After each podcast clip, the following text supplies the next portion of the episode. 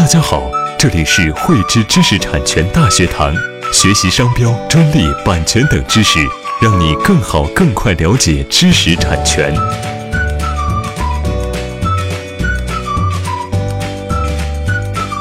汇知识力量，添智慧财富。大家好，我是赵赛。二零一二年的十二月啊，厚德股份有限公司呢提出了一个一种蛋制品的这么一个专利申请。在一三年六月的时候呢，厚德公司基于这个申请呢，又提出了一个新的一个申请啊，并要求了在先申请的一个优先权。于是呢，在先申请呢就被视为撤回。然后一四年八月的时候呢，这个新的这个申请呢就获得了这个授权。在这个授权之后啊，厚德公司啊发现啊绿雪公司啊涉嫌这个专利侵权，于是呢，他向这个法院提起了这个诉讼。这个案件呢，经过这个长春中院和吉林高院的这个审理呢，分别认定绿雪公司专利侵权成立。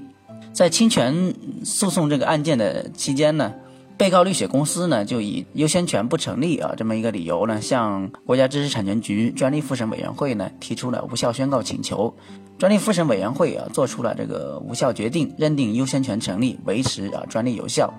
被告绿雪公司呢就不服啊，向北京知识产权法院呢提起了这个行政诉讼。北京知识产权法院呢做出了一审判决，认定呢优先权不成立，判决呢撤销啊专利复审委的一个无效审查决定。于是呢，这个原告获得公司呢向这个北京高院呢提出了上诉。随后呢，北京高院呢也做出了判决啊，维持这个一审的判决。随后呢，专利复审委员会呢就宣告啊这个涉案专利呢是全部无效。这个案件呢就一波三折。哦，其实这个案件当的一个焦点问题呢，就在于这个优先权啊是否成立。我们来看在先专利申请和在后优先权的要求的这个一个呃文件的当当中的一个技术方案呢，其实它仅仅呢只是把这个当中的一个原材料啊，把将这个鸡蛋粉替换成这个蛋粉或者是蛋液。专利复审委呢就认为这个鸡蛋粉呢跟这个蛋粉或者是蛋液呢是实质相同。啊，就认为这个优先权是成立的，而法院呢就认为鸡蛋粉和蛋粉或者是蛋液呢，这个修改呢是不能从原来的这个申请当中呢直接或者是毫无疑义得出来的，因此呢，法院就认定专利呢申请的这个技术方案与这个在先申请的文件呢并不能构成这个相同主题的这个发明，因此呢不能享受这个优先权，最终呢认定这个专利权无效。从这个案件当中呢，最关键的问题呢就是专利优先权的问题。专利优先权呢，是指一种呃啊专利申请合法插队的这么一个权利。我们一个发明创造呢，首次提出专利申请之后呢，就可以在这个法定的期限内呢，又以相同主题的这个发明创造呢，提出专利申请。在后的申请呢，以第一次的这个申请呢，可以作为申请日；在先的这个申请呢，就相当于啊撤回。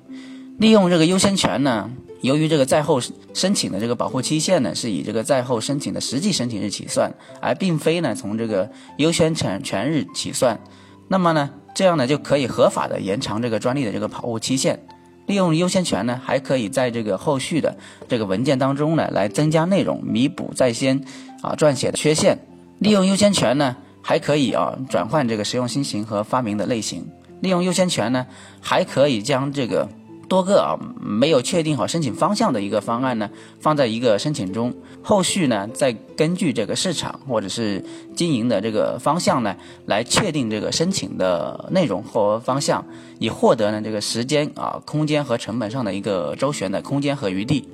目前呢，在我们国家啊，对于优先权要求的一个审核呢，就相对于比较宽松，一般符合形式要求呢，就会给予这个优先权。那么我们在要求优先权的时候呢，应当注意哪些问题呢？第一个呢，就是在先申请的一个专利类型，国内的一个外观设计的专利呢是不能够去要求优先权的。第二个问题呢是时间的问题，发明呢和实用新型专利呢，国内外的一个优先权期限呢啊均是十二个月，而国外外外观设计的一个优先权的一个要求期限呢是六个月，超出这个期限呢。呃，享受不到这个优先权，所以我们在实际操作当中呢，应当啊把握好这个时间的问题。第三个问题呢是技术方案的问题，在后的一个技术方案呢，应当明确的记载，或者是说呢，在这个在线申请当中呢，应当是毫无疑义能够得出的，否则呢就不能够享受这个优先权。计算获得优先权呢，可能是基于这个我们国家相对来说啊审核比较宽松的这么一个情况。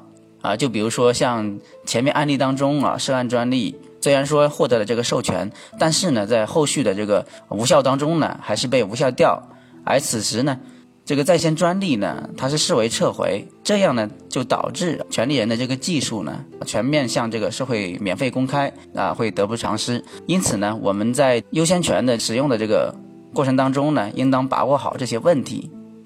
本期内容就先分享到这里。喜欢慧知课程内容的朋友，欢迎转发分享或在节目下方留言，还可以与我们老师进行互动哦。我们将在每周二、周四和周六定期更新课程。更多知识，请关注慧知知识产权微信公众号。我们下期再见。